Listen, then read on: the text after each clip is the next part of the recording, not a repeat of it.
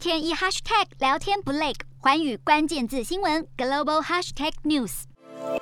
巴基斯坦的政坛风云变色，选出新的领导人，是由国民议会选出的夏巴兹夏利夫担任国家新总理，来接替因为不信任投票而下台的伊姆兰汗。而新总理夏巴兹，他出身富裕家庭，曾因为军变与家人被放逐国外多年。好，进一步来了解前巴基斯坦总理伊姆兰汗，四月十号在不信任投票中被罢黜，结束了近四年的掌权。并由反对阵营领袖夏巴兹以一百七十四票当选新总理。由于夏巴兹的哥哥纳瓦兹曾经三度出任巴基斯坦总理，虽然夏巴兹的个人魅力没有哥哥那么高，但是他在担任省长期间展现出的行政能力令人印象深刻。而在伊姆兰汗的任内，与中国合作的多项基础建设计划脚步放缓，甚至停下来，这也让夏巴兹上任之后是否会再次的启动这些项目，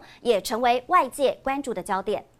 还要聚焦印尼这几个礼拜一直传闻可能要修宪。放宽总统任期的限制，也引发了数以千计的学生聚集在人民代表议会前抗议。警方也对这些示威群众发射了催泪瓦斯和强力水柱，就爆发了警民冲突。由于印尼下一届总统大选将在二零二四年举行，而已经连任一次的总统佐科威将不符合参选资格。不过，就有官员建议选举应该要延后举行，并倡导修宪，允许总统任。期超过两任，而这个举动引发了印尼民主受到威胁的疑虑。尽管佐科威再度的驳斥，表示这一切只是揣测而已，还是没有办法止住民众们的不满和质疑。东南亚大头条来关心，梅基台风正侵袭菲律宾东部和南部沿海地区，以每小时六十五公里的最大持续风速登陆菲律宾，最大阵风达到每小时八十公里，